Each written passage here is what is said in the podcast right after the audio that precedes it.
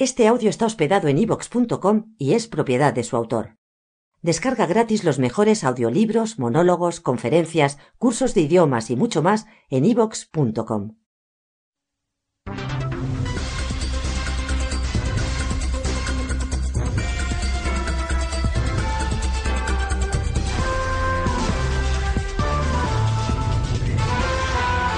Canal Enciclopedia. Se decía a sí mismo de una manera sincera, agradable y natural que todo aquel que leyera sus poemas se sentía como su interlocutor. Quinto Horacio Flaco fue el creador de la lírica clásica romana. Fue un representante de la Edad de Oro de la época latina. Hijo de un liberto, Horacio nació el 8 de diciembre del año 65 a.C. en la colonia romana de Venusia, hoy conocida como Venosa. Cuando su familia se mudó a Roma, su padre le otorgó una educación digna de las familias más nobles. Imitando a los nobles romanos, Horacio finalizó sus estudios en Atenas, donde estudió literatura griega y filosofía. En el otoño del año 44 a.C. fue nombrado tribuno militar por Marco Junio Bruto, uno de los asesinos de Julio César, para luchar en el ejército republicano y contra los seguidores del emperador Marco Antonio y Octavio. A pesar de que estaba en contra de las guerras y las peleas políticas, Horacio, impetuoso y romántico, entabló amistad con Bruto. El hijo de un esclavo liberado estaba honrado de recibir el cargo de tribuno militar. Horacio lideró el batallón, pero dos días más tarde le volvió la sensatez cuando fueron derrotados en Filipo. Cuando en el año 40 a.C. se declaró una amnistía general para los hombres de Bruto, Horacio volvió a Roma. Entonces descubrió que su padre había muerto y que sus bienes habían sido confiscados. Para escapar de la pobreza, Horacio consiguió un trabajo como escribano de cuestor. Con el tiempo, Horacio fue ganando el respeto de los círculos literarios romanos y conoció a Virgilio y Lucio Vario Rufo, quienes le presentaron a Cayo Mecenas, un patrón de los mejores poetas y un promotor de nuevos talentos. Fue a él a quien a la edad de 30 años Horacio le dedicó sus primeras poesías con el libro primero de las sátiras. Hasta Horacio los antiguos poetas latinos revelaban los vicios y las imperfecciones humanas con un tono de superioridad moral. Horacio, sin embargo, aborda cuestiones éticas y sociales que están atemperadas con la tolerancia. Horacio publicó una colección de 17 poemas y no siguió los patrones de la poesía alejandrina, tal y como la moda de la sociedad demandaba. Los poemas construyen adaptaciones del estilo lírico griego creado por el poeta Arquiloco. Mecenas llegó a convertirse en su protector y amigo personal y en el año 33 a.C. obsequió a Horacio con una finca en las montañas Sabinas. Horacio, sintiendo enorme orgullo por tener un amigo patricio, nunca abusó de su confianza.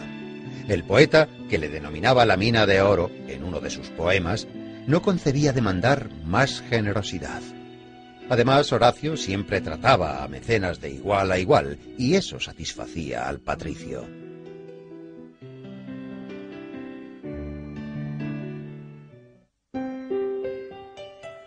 Ocho años más tarde compuso el segundo libro de las sátiras. Por propia experiencia esta vez, Horacio no estaba interesado por ciertas encarnaciones de los vicios humanos, sino en los caracteres generalizados. La autoperfección se convirtió en el tema principal de la obra. En esa época, Mecenas presentó a Horacio en el círculo de amigos de Octavio Augusto. Aunque su amigo era cercano al emperador, el poeta fue cauteloso y continuó considerando a Mecenas como una mina de oro. Cuando Octavio le brindó protección y le ofreció un puesto como secretario personal, Horacio declinó la tentadora oferta debido a sus principios epicúreos. Augusto no se ofendió por la negativa de Horacio, pero cuando leyó algunas de sus odas y sus poemas, protestó diciendo, Me ofende que nunca me hayáis hablado de estos poemas. ¿Puede ser por miedo a que los ciudadanos encuentren vergonzosa tu cercanía a mí? Horacio envió una carta al emperador que decía lo siguiente. Oh César, tenéis tantas obligaciones, manteniendo la moralidad del imperio de Roma, protegiendo al prójimo, juzgando lo malvado. Dañaría yo a la prosperidad de la nación si con mis largas conversaciones os robase un instante de su valioso tiempo.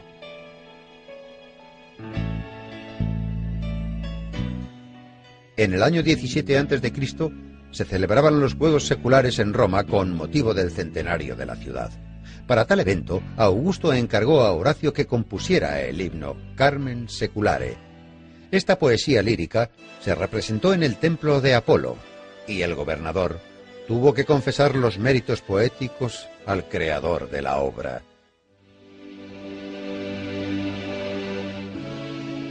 Horacio y Mecenas siguieron conservando su amistad hasta que el patricio falleció. El poeta siguió sus pasos tan solo dos meses más tarde. Horacio murió el 27 de noviembre del año 8 a.C. Pero su poesía es inmortal. Los sátiros Perseo y Juvenal imitaron a Horacio. En la época del Renacimiento aún se admiraban sus escritos. La poesía de Horacio ha sido estudiada, comentada y se ha traducido a muchos idiomas. Su inmortal poema Más que el bronce ha tenido numerosos imitadores y así muestra el poeta la veracidad de su profecía respecto a su inmortalidad literaria. He levantado un monumento más perenne que el bronce y más alto que la regia edificación de las pirámides.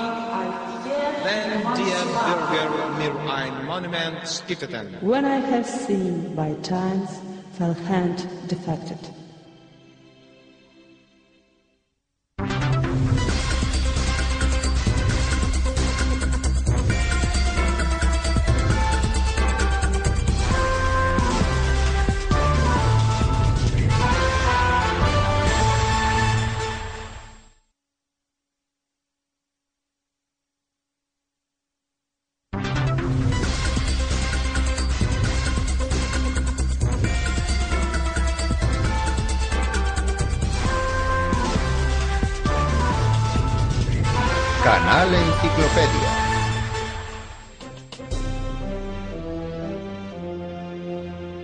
Obtener el don de la política romana, recompensó su persona utilizando el manejo de un increíble capital.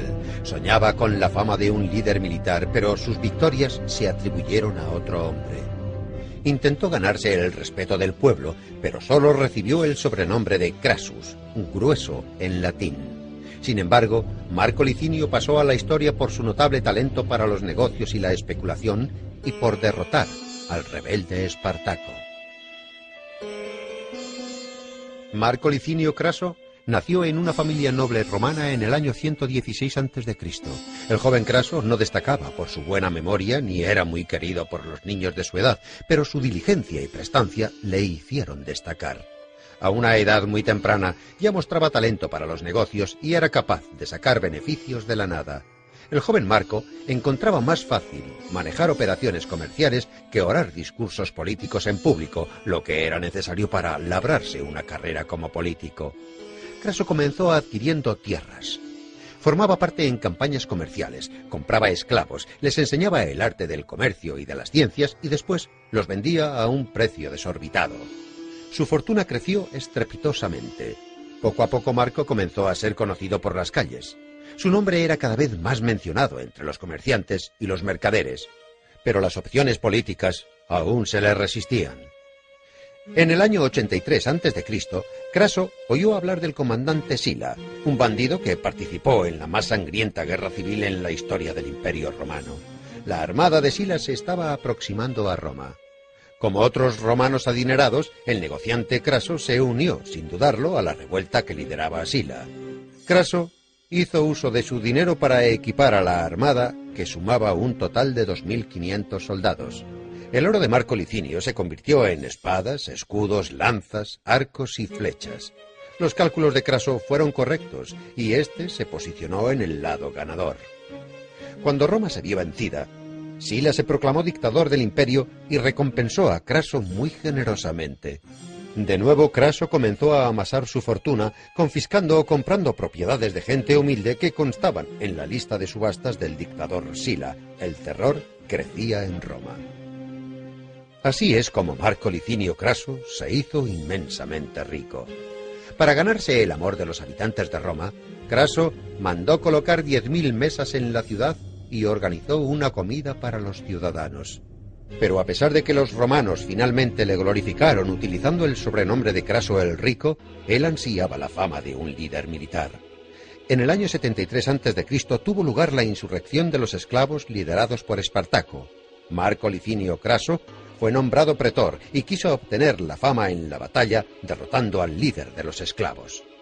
Tras recibir el consentimiento del Senado, Craso lideró dos de sus legiones para vencer a las tropas de Espartaco. En la primera batalla contra los rebeldes, perdieron los romanos y la reputación de Craso estaba en peligro. Pero no estaba acostumbrado a perder. Para restablecer el espíritu de lucha de su armada, Craso llevó a cabo la despiadada costumbre de sus antepasados. Mandó matar a uno de cada diez de sus soldados. Esta crueldad tuvo su efecto. Por orden de Craso, los legionarios construyeron de mar a mar una línea fortificada de 55 kilómetros de largo. Esta fortificación bloqueó a los hombres de Espartaco en la península itálica, por lo que se vieron forzados a dirigirse a la costa mediterránea. A pesar de que en un principio Espartaco superó la fortificación, en el año 71 a.C., Craso contuvo la revuelta y ganó la batalla contra los esclavos en la localidad de Abulia. Pero Craso tuvo que compartir la gloria del poder con el líder militar Pompeyo, quien capturó a 6.000 esclavos y los castigó muy severamente. No obstante, gracias a la represión de la revuelta de Espartaco, la autoridad de Marco Licinio Craso aumentó. En los años 70 y 50 a.C., fue elegido cónsul por un año. Pero Craso el Rico no terminaba de recibir el apoyo del pueblo y era imposible realizar más méritos políticos. Entonces se unió al joven Cayo César que se moría por obtener el poder. Para asegurar la victoria de César en las elecciones, Craso y Pompeyo se aliaron con él. Y así, en el año 60 a.C., surgió el triunvirato y los tres hombres más poderosos del país comenzaron a gobernar Roma. Era una alianza de poder, intelecto y riqueza. El poder de Pompeyo, la sabiduría de César y la riqueza de Craso eran la alianza perfecta. Marco Craso se convirtió en el gobernador de Siria y allí aumentó las posibilidades para una prosperidad. Además, Craso se veía a sí mismo como el dueño de los tesoros del imperio de los partos, un poderoso estado que se extendía desde la bahía persa hasta el mar Caspio. Pensaba que Partia era una presa fácil. Muchos intentaron aconsejar al ya anciano pretor de que sus ideas podían ser equivocadas y peligrosas, pero en el año 54 a.C., Craso comenzó la guerra contra los partos. En una de las primeras batallas, Publius, hijo de Craso, fue asesinado, y los partos pronto acabarían con el propio Craso también.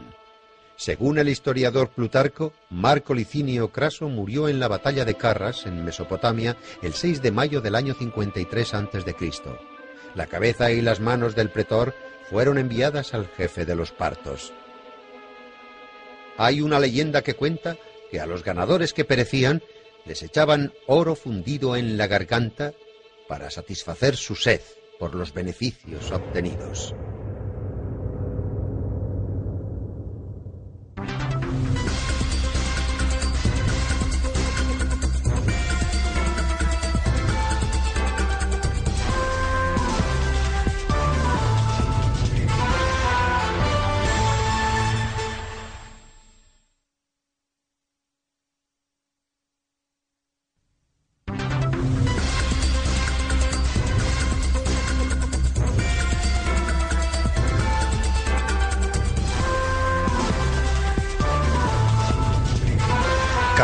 Enciclopedia.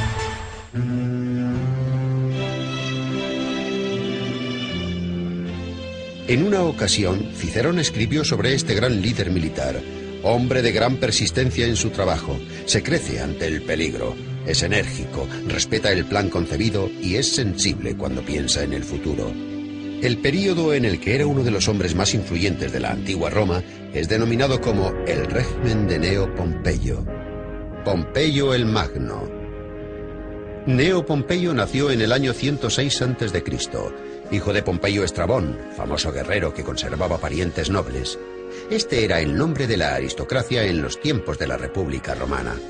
Sus comienzos en el ámbito político fueron en el año 83 a.C., cuando el líder militar Lucio Cornelio Sila comenzó a luchar por el poder. A la edad de 23 años, Neo Pompeyo fue uno de los pocos que se unieron a la armada de Sila. Además, Pompeyo usó su propio capital para equipar a tres de sus legiones. Gracias al apoyo de Pompeyo, Sila se libró de sus oponentes políticos y conquistó Roma tras largas y sangrientas batallas. El entonces dictador Sila otorgó altas posiciones a aquellos que le habían apoyado. Encargó al joven líder militar Neo Pompeyo establecer un régimen dictatorial en Sicilia, Numidia y África. Cuando la misión había finalizado, Sila se asustó por el poder que Pompeyo estaba acumulando y ordenó disolver sus tropas. Pero los soldados que adoraban a su comandante estuvieron a punto de promover una rebelión contra el dictador. Sila le concedió entonces el poder de Magno.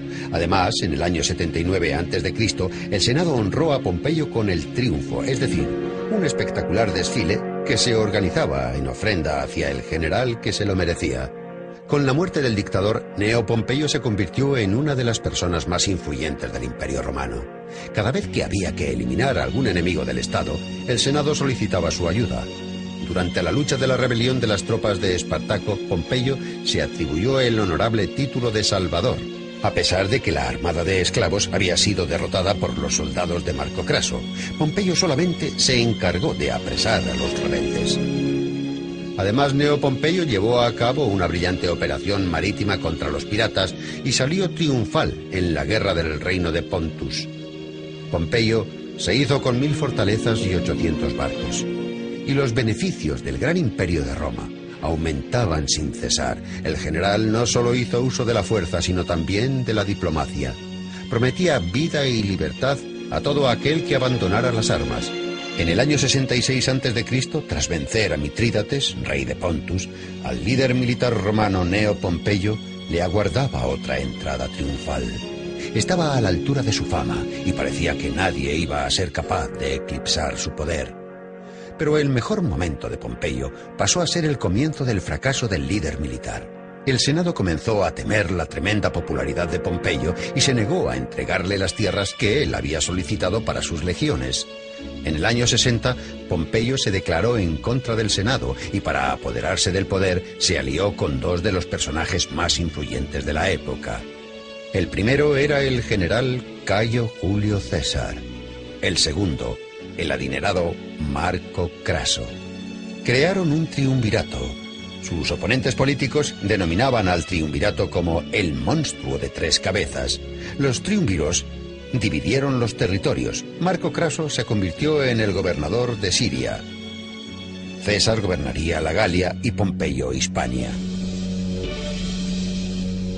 Para consolidar el triunvirato, Pompeyo se casó con la hija de César, pero una alianza entre tres personas tan ambiciosas no duraría mucho. Los conflictos entre Pompeyo, César y Craso empezaron a provocar la desintegración de la República y la creación de una monarquía. En el año 53 a.C., con la muerte de Craso, el triunvirato se rompió. Un año más tarde, Neo Pompeyo fue nombrado cónsul de Roma y comandante jefe de la Armada, así que era crucial reducir las influencias de César. El historiador griego Plutarco escribió, Pompeyo pretendía estar en contra de la dictadura. No obstante, hizo todo lo que estaba en su poder para ser proclamado dictador. Pompeyo convenció al Senado para que disolviera las tropas de César en la Galia, pero César no solo desobedeció, se apresuró desafiante hacia Roma al frente de sus legiones. Ante la audacia de César, Pompeyo decidió ser cauto y optó por retirarse para reunir una armada más grande. En el año 48 a.C., Pompeyo se enfrentó a César en la famosa batalla de Farsalia. Pompeyo fue derrotado.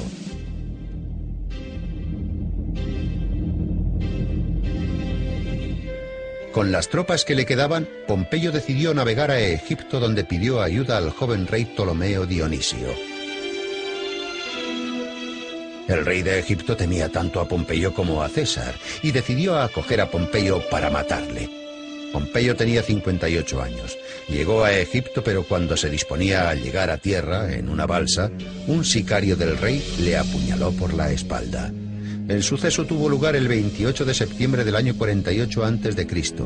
El mismo día, hacía 13 años, Pompeyo disfrutaba de una entrada triunfal en Roma tras vencer al rey Mitrídates. La cabeza y el anillo de Pompeyo fueron enviados a su rival César.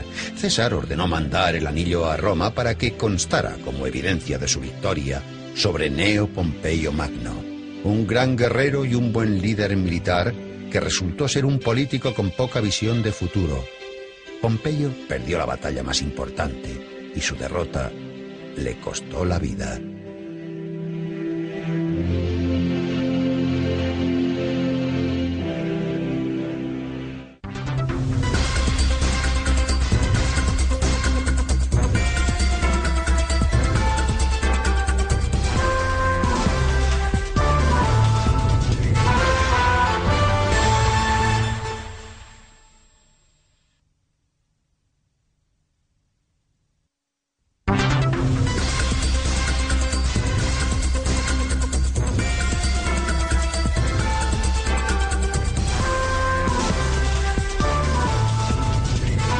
Canal Enciclopedia. Julio César escribió que la gloria de este hombre tenía más valía que la gloria de un comandante, porque el hecho de extender los límites del espíritu romano tenía más mérito que extender las fronteras del Estado romano. Este logro se le otorga al brillante orador, político, filósofo y escritor Marco Tulio Cicerón. Marco Tulio nació en el año 106 a.C. en la localidad provincial de Arpino. Su padre era terrateniente y provenía de una familia de caballeros. Desde su infancia, Marco mostró grandes habilidades para el estudio. Enseguida destacó por su destreza oral, de tal manera que los padres de sus amigos acudían a la escuela para presenciar ese pequeño milagro. Cuando Marco Tulio cumplió 16 años, se trasladó a la metrópoli con la intención de recibir una buena educación. El joven provinciano estudió las leyes y la filosofía romanas con gran diligencia. Mientras realizaba sus estudios bajo la tutela del gran jurista Quinto Mucio Escaébola, destacó por su gran maestría en las artes de la disputa y la persuasión. No obstante, para labrarse la fama como buen político, Cicerón debía actuar ante la corte como abogado en algún proceso legal. Cicerón decidió defender a Sexto Rocío, un terrateniente adinerado. Su primera intervención causó el asombro de todos los presentes. Cicerón habló no solamente del caso de su cliente. La ambición del joven abogado superó su cautela y Marco comenzó a criticar el régimen excesivamente estricto del dictador Sila. Tras un discurso tan emocional, el orador tuvo que huir a Atenas donde estudió filosofía griega y oratoria durante los próximos tres años. Cicerón tuvo una nueva oportunidad de volver a la metrópoli y pronunciar de nuevo sus discursos solo tras la muerte del dictador Sila. Su fama comenzaba a aumentar debido a la elocuencia de sus discursos. Cicerón disfrutó de las facilidades del matrimonio con Terentia, hija de un rico y poderoso romano. El orador comenzó a ofrecer su asistencia a todo aquel que necesitara los servicios de un abogado y muy a su pesar aceptaba también casos como fiscal.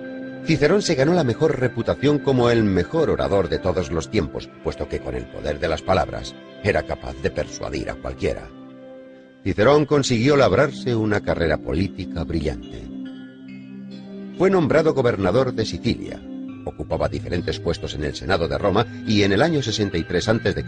fue elegido como procónsul del Estado romano.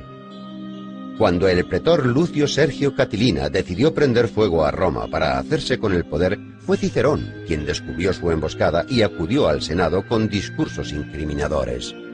Algunas de las frases que usó el orador en los cuatro discursos contra Catilina aún se usan hoy en día.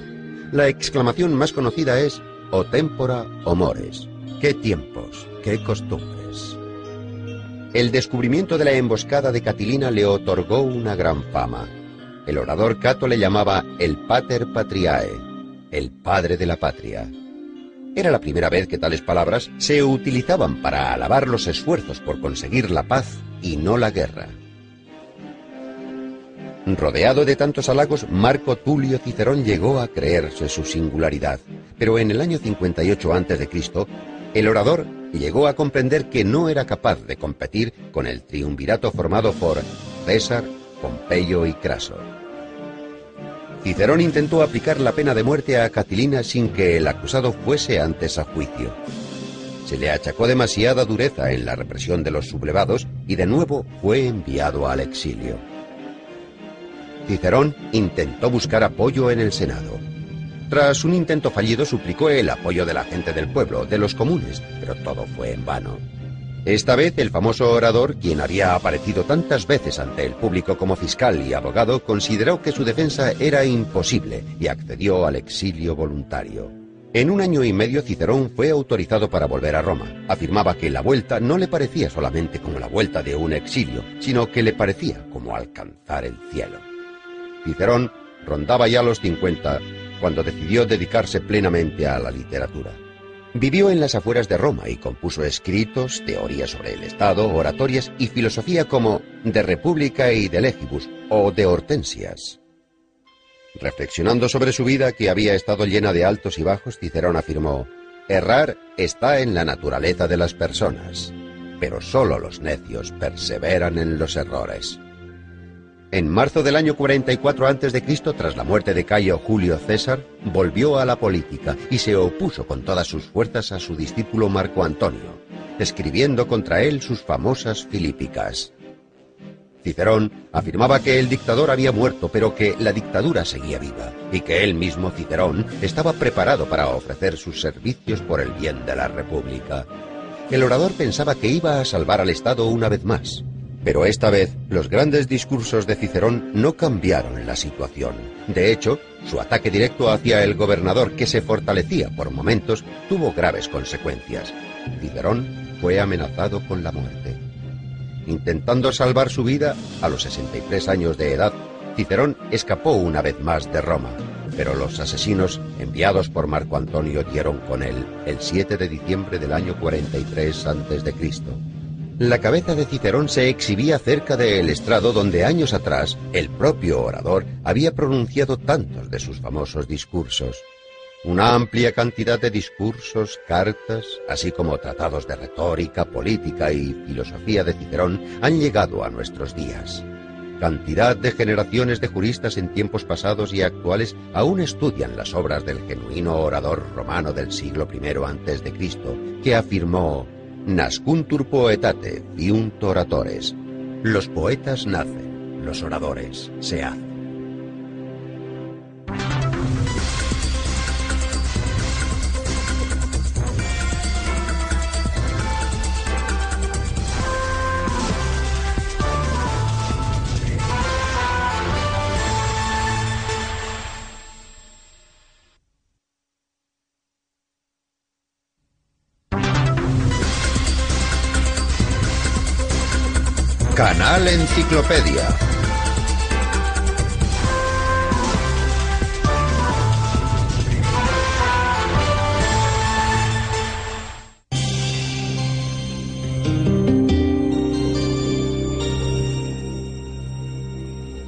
Gracias a su sabiduría, la larga época sangrienta del Imperio romano dio paso a un largo período de paz y prosperidad. Tuteló a poetas y estaba orgulloso de que, heredó una Roma en ruinas y legó una ciudad de mármol. Octavio Augusto, el gobernador del Estado romano, tenía la reputación de ser el emperador más feliz de Roma. Solamente tenía cuatro años cuando perdió a su padre. El reinado de Octavio, sobrino nieto del dictador Julio César, jugó un papel decisivo en la vida del futuro emperador. Poco antes de la muerte de César, ya que éste no tenía descendientes directos, adoptó a Cayo Octavio. Según la tradición, Octavio aceptó el nombre de su padre adoptivo y se convirtió en Cayo Julio César Octavio Augusto. El joven no solo quería heredar el nombre y la grandeza de César, sino que también quería su gloria. Así, con 19 años, el joven Octavio comenzó su lucha para conseguir el poder. Tras su flamante victoria sobre los republicanos en la batalla de Módena, fue elegido cónsul de Roma. No obstante, Debido a su juventud, no se consideraba capaz de gobernar Roma en solitario y tomó la arriesgada decisión de proponer a sus rivales, Antonio y Lépido, formar un triunvirato. En el año 43 a.C., las armadas de los tres líderes militares entraron en Roma. El Senado les concedió un poder ilimitado durante cinco años. Los líderes se repartieron equitativamente las provincias de todo el imperio romano. Octavio, Antonio y Lépido desplegaron numerosas represiones contra los republicanos y saquearon sus propiedades. No obstante, los intereses comunes del triunvirato no iban más allá. Cada uno de ellos ansiaba gobernar el imperio en solitario. Octavio resultó ser el político cauto, lógico y más cualificado de los tres. Proporcionaba suministros de pan a Roma desde provincias del exterior y acabó con la vida de numerosos piratas. La autoridad de Octavio era mucho mayor en Italia consiguió eliminar la autoridad de Lépido. Además, el poder de Antonio ya estaba debilitado a causa de la derrota en la campaña de Parfia y el matrimonio con la reina de Egipto, Cleopatra. En consecuencia, cuando Octavio decidió enfrentarse a él, ya contaba con la mayoría del apoyo en Italia. El Senado romano nombró a Octavio príncipe, el primero de los senadores. Además, también fue nombrado comandante jefe de las armadas y se hizo con el título de sumo sacerdote, haciéndose responsable del control de la tesorería del imperio. En el año 27 a.C., Octavio fue honrado con el título de emperador Augusto. Toda esta serie de acontecimientos permitieron al gobernante establecer un poder monárquico en Roma. Al mismo tiempo, la cautela que hacía de él un político excelente le llevó a preservar todas las instituciones de la República. Él mismo solía decir que la diferencia entre los otros senadores y su autoridad se debía a que él solamente era el primer ciudadano. Octavio sabía que tras un periodo de guerras tan extenso, Roma necesitaba una paz duradera. El emperador dictó las reglas más severas para los esclavos más obstinados. Además, organizaba celebraciones por todo lo alto para 200.000 plebeyos. Los plebeyos disfrutaban peleas de gladiadores mientras degustaban el pan que corría a cargo del emperador. En una ocasión, mientras el emperador paseaba en su carreta, un rayo cayó a su lado y mató a uno de los esclavos que sujetaban las antorchas. Octavio Augusto no sufrió ningún daño, y agradecido por haber conservado su vida, mandó construir un templo en honor a Júpiter, dios de los rayos, en el lugar exacto donde había tenido lugar el suceso. Además de numerosos templos, construyó teatros, termas y nueve grandes acueductos, un sistema para proporcionar agua a los ciudadanos. Para proteger a la ciudad de los fuegos fortuitos, Octavio ordenó establecer vigilancia nocturna y para evitar las inundaciones ordenó ensanchar el lecho del río Tíber. Además, por orden de Octavio, gran parte del dinero obtenido de los motines del triunvirato se utilizó para adoquinar los caminos. Octavio Augusto tuteló la trayectoria de poetas romanos como Virgilio, Horacio y Ovidio. No obstante, los poetas debían adherirse a sus normas y pagarle tributo, adorando su nombre e identificando su reinado como la época dorada de Roma aunque tal y como sus contemporáneos afirmaban, su vida privada no fue tan satisfactoria como su vida política. Augusto se divorció de Claudia, su primera mujer, nada más contraer matrimonio con ella. Harto de reproches debido a sus infidelidades, Octavio abandonó a su segunda esposa cuando ésta daba a luz a la primera hija de ambos. Su tercera esposa, Livia, conocida como Odiseo vestido de mujer, debido a su astucia, nunca fue víctima de los celos. De hecho, ella misma buscaba mujeres bellas para su marido. Octavio Augusto llegó a vivir más de medio siglo junto a ella. El emperador también luchó por la victoria en su vida privada con Julia, su hija más indisciplinada. Para preservar la dinastía, Octavio buscó a su hija el marido adecuado, pero Julia tuvo una aventura con uno de los hijos de Marco Antonio y quebrantó las leyes de fidelidad conyugal que su propio padre había establecido. Y en un arranque de furia, el emperador desterró a su hija de Roma para siempre. Por lo demás, Octavio demostró ser una persona muy previsora y con sentido común. Tuvo una buena vida hasta los 77 años. Después de su muerte, el gran emperador fue puesto a la altura de los dioses. Las estructuras políticas que Octavio Augusto estableció aseguraron al imperio de Roma 200 años de paz y de prosperidad.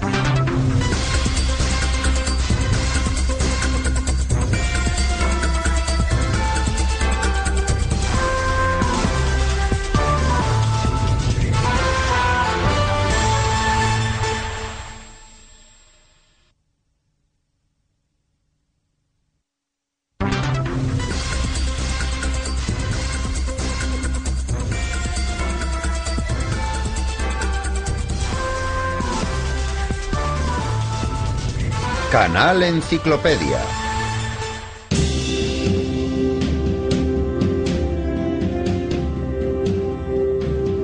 Un hombre sencillo de nacimiento se convirtió en el nuevo fundador de una nueva dinastía imperial en la antigua Roma. Según las evidencias de los antiguos historiadores romanos, este hombre fue el único emperador que utilizó el poder para cambiar las cosas para bien y no para mal. Vespasiano, modesto, humilde en su vida privada, poseía unas cualidades extraordinarias para el trabajo duro y fue el único que preservó la paz en su trono. Tito Flavio Vespasiano era el hijo del ecuestre Flavio Sabino, un recaudador de impuestos. Tito Flavio nació en un pequeño pueblo en las cercanías de Roma en el año 9 después de Cristo. No existen datos ni de su niñez ni de su juventud. Solamente se sabe que dedicó muchos años de su vida al servicio militar y se labró su fama durante las campañas de Germania y Britania. El intelecto natural y la cautela de Vespasiano le ayudaron a sobrevivir en los duros y peligrosos tiempos de los emperadores Calígula y Claudio.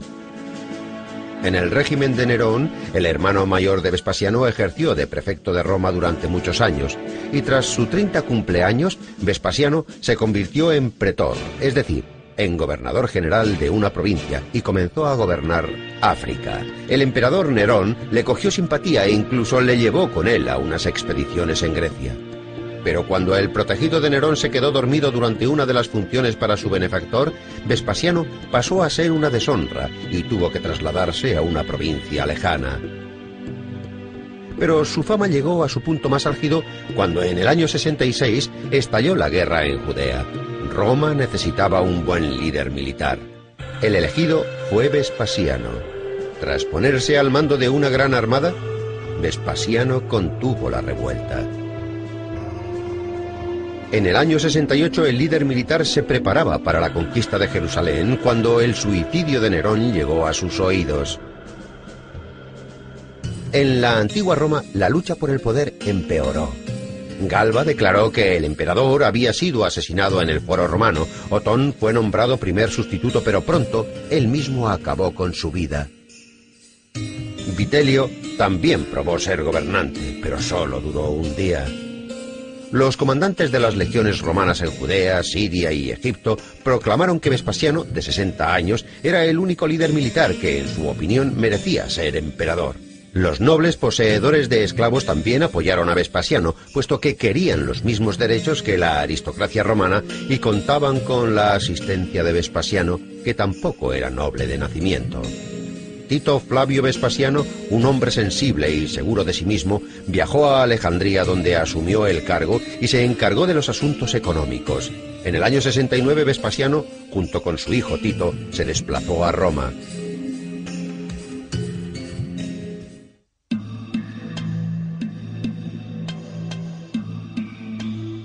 Tito Flavio Vespasiano, el nuevo emperador de Roma, antiguo líder militar, el protegido de los nobles militares y provincianos, resultó ser el hombre adecuado en el lugar adecuado para poder asumir el trono. Para comenzar, puso orden en las finanzas del Estado que se encontraban en un estado lamentable tras el reinado de Nerón y la guerra civil. El emperador hizo uso de todos los medios posibles para mejorar el tesoro del Estado. Fue el primero en introducir los impuestos en los baños públicos. Cuando Tito, el hijo del emperador, le reprochó su excesiva tacañería, Vespasiano cogió una moneda de los nuevos beneficios y mirando fijamente a su hijo, le aconsejó didácticamente, el dinero no huele. El brillante éxito de su política financiera permitió al emperador comenzar a construir en Roma. Construyó un nuevo foro con el Templo de la Paz. Durante el régimen de Vespasiano se comenzó con la construcción del Anfiteatro Coliseo. Este anfiteatro se finalizó bajo el mandato del hijo de Vespasiano y se utilizó para luchas de gladiadores y espectáculos similares. Unos 50.000 espectadores tenían cabida en el anfiteatro y de ahí el nombre de Coliseo, grande en latín. Incluso a día de hoy, el Coliseo impresiona por su tamaño y su resistencia. Vespasiano también se encargó de asegurar las fronteras y de mantener la paz en las provincias. A pesar de ser condescendiente con España, Galia y África, privó a Grecia de la independencia otorgada por Nerón y recibió grandes ovaciones por ello. Vespasiano no se olvidó de aquellos nobles provincianos que le ofrecieron su apoyo y también les otorgó sus privilegios. Ordenó que la ciudadanía romana se extendiera a las provincias y que los provincianos fueran incluidos en el Senado y en la lista de los secuestres. Tito Flavio vivió hasta los 70 años y se ganó la reputación de ser un buen gobernante. El título no le volvió prepotente. Vespasiano siempre estaba disponible para escuchar las peticiones de cualquier ciudadano. Contemporáneos aseguran que Vespasiano contribuyó a mejorar la economía del Estado romano, no con leyes estrictas, sino con los hábitos de un hombre modesto. Según la cultura romana, los emperadores que mueren pasan a ser dioses. En el verano del año 79, Tito Flavio Vespasiano, presintiendo que la muerte se aproximaba cada vez más, anunció con su humor tan característico que creo que me estoy convirtiendo en un dios. El hijo de Vespasiano, Tito Flavio Vespasiano, continuó con la dinastía que había fundado su padre. En conmemoración del ahorrativo, considerado y modesto gobernante, un lujoso templo se erigió en el foro. Sus ruinas aún se conservan en Roma.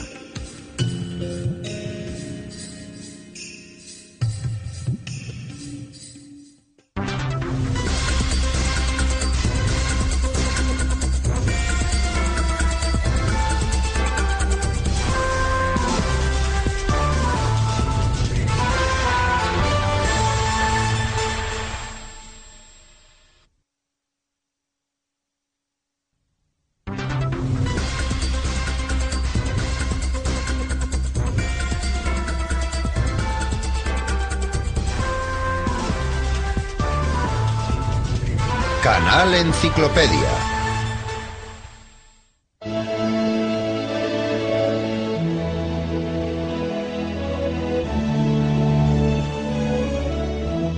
Llevaba el nombre del legendario fundador y primer rey de Roma.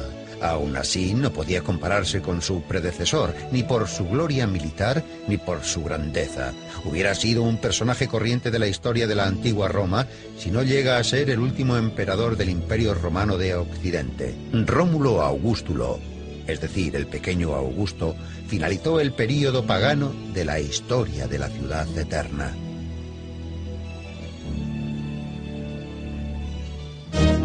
Rómulo nació en el año 459 en el seno de una de las familias más notables de la provincia romana Pavonia.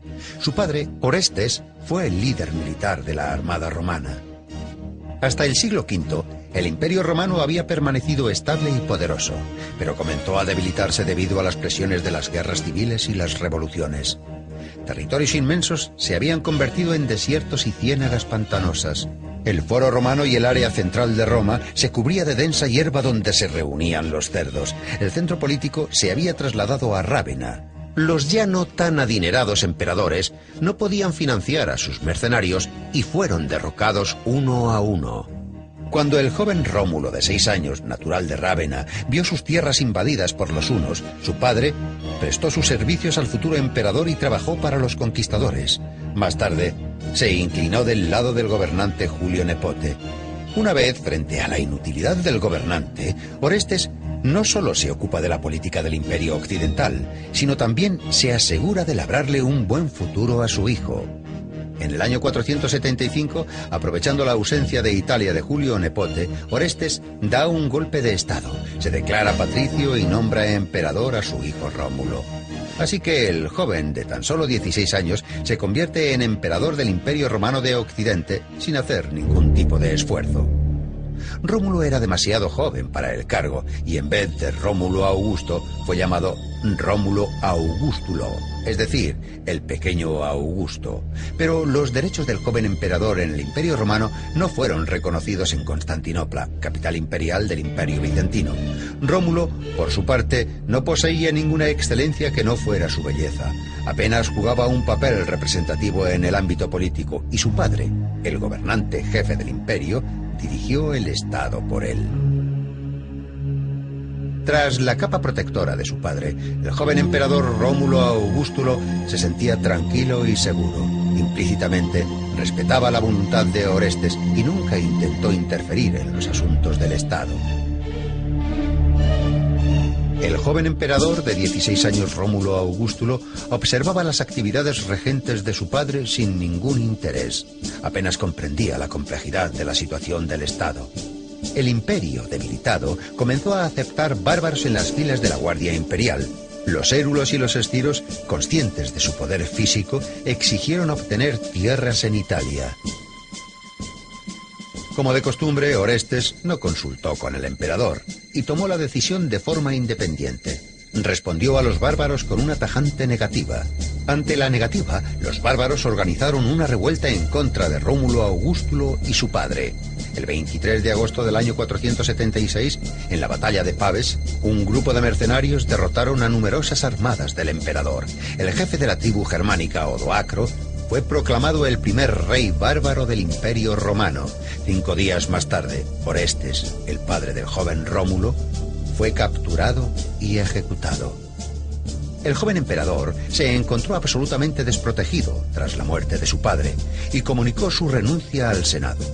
Su destino dependía por completo de la voluntad de los bárbaros. En agosto del año 476, el último emperador del Imperio Romano Occidental fue derrocado había permanecido un año en el trono. Odoacro, el nuevo rey, despojó a Rómulo de todas sus ventajas imperiales y le envió a Constantinopla. El rey opinaba que, al igual que hay un único sol en el cielo, habría un solo rey en la tierra. Según las afirmaciones de varios historiadores, la belleza y la juventud de Rómulo Augustulo conmovió el corazón de Odoacro. El gobernante perdonó la vida del joven emperador destituido, le entregó algunos bienes y le envió al sur de Italia, donde unos parientes. El joven se estableció en un antiguo feudo del conocido y adinerado romano Lucus, el cual ganó su fama gracias a sus magníficos banquetes. La vida tranquila fuera del ámbito político atrajo al joven Rómulo. En un entorno con sus allegados, el chico pudo llegar a superar la muerte de su padre. Pero Rómulo no consiguió librarse de la influencia política de su padre, en la que se había visto envuelto desde su niñez. Odoacro, el nuevo patrón del joven Rómulo Augustulo, renunció a su trono y transfirió su poder a Zenón, emperador de Constantinopla y del Imperio de Occidente. A primera vista parecía que la unión entre el Imperio romano y el Imperio bizantino estaba más próximo que nunca. No obstante, Zenón no dejaba de pensar en la existencia del antiguo emperador Rómulo Augustulo. Y por miedo a una posible sublevación, Zenón ordenó ejecutar a su posible contrincante. En el año 476, Rómulo Augustulo, con apenas 17 años, fue asesinado. Después de haber recibido una autoridad imperial en contra de su voluntad y de haber permanecido en el trono durante un año, Rómulo Augustulo no se involucró en política. Él no soñaba con el poder absoluto, pero fue la víctima de la ambición que le rodeaba. Su vida, corta y sin sentido, se convirtió en el reflejo de lo que fue la vergonzosa caída del Imperio Romano.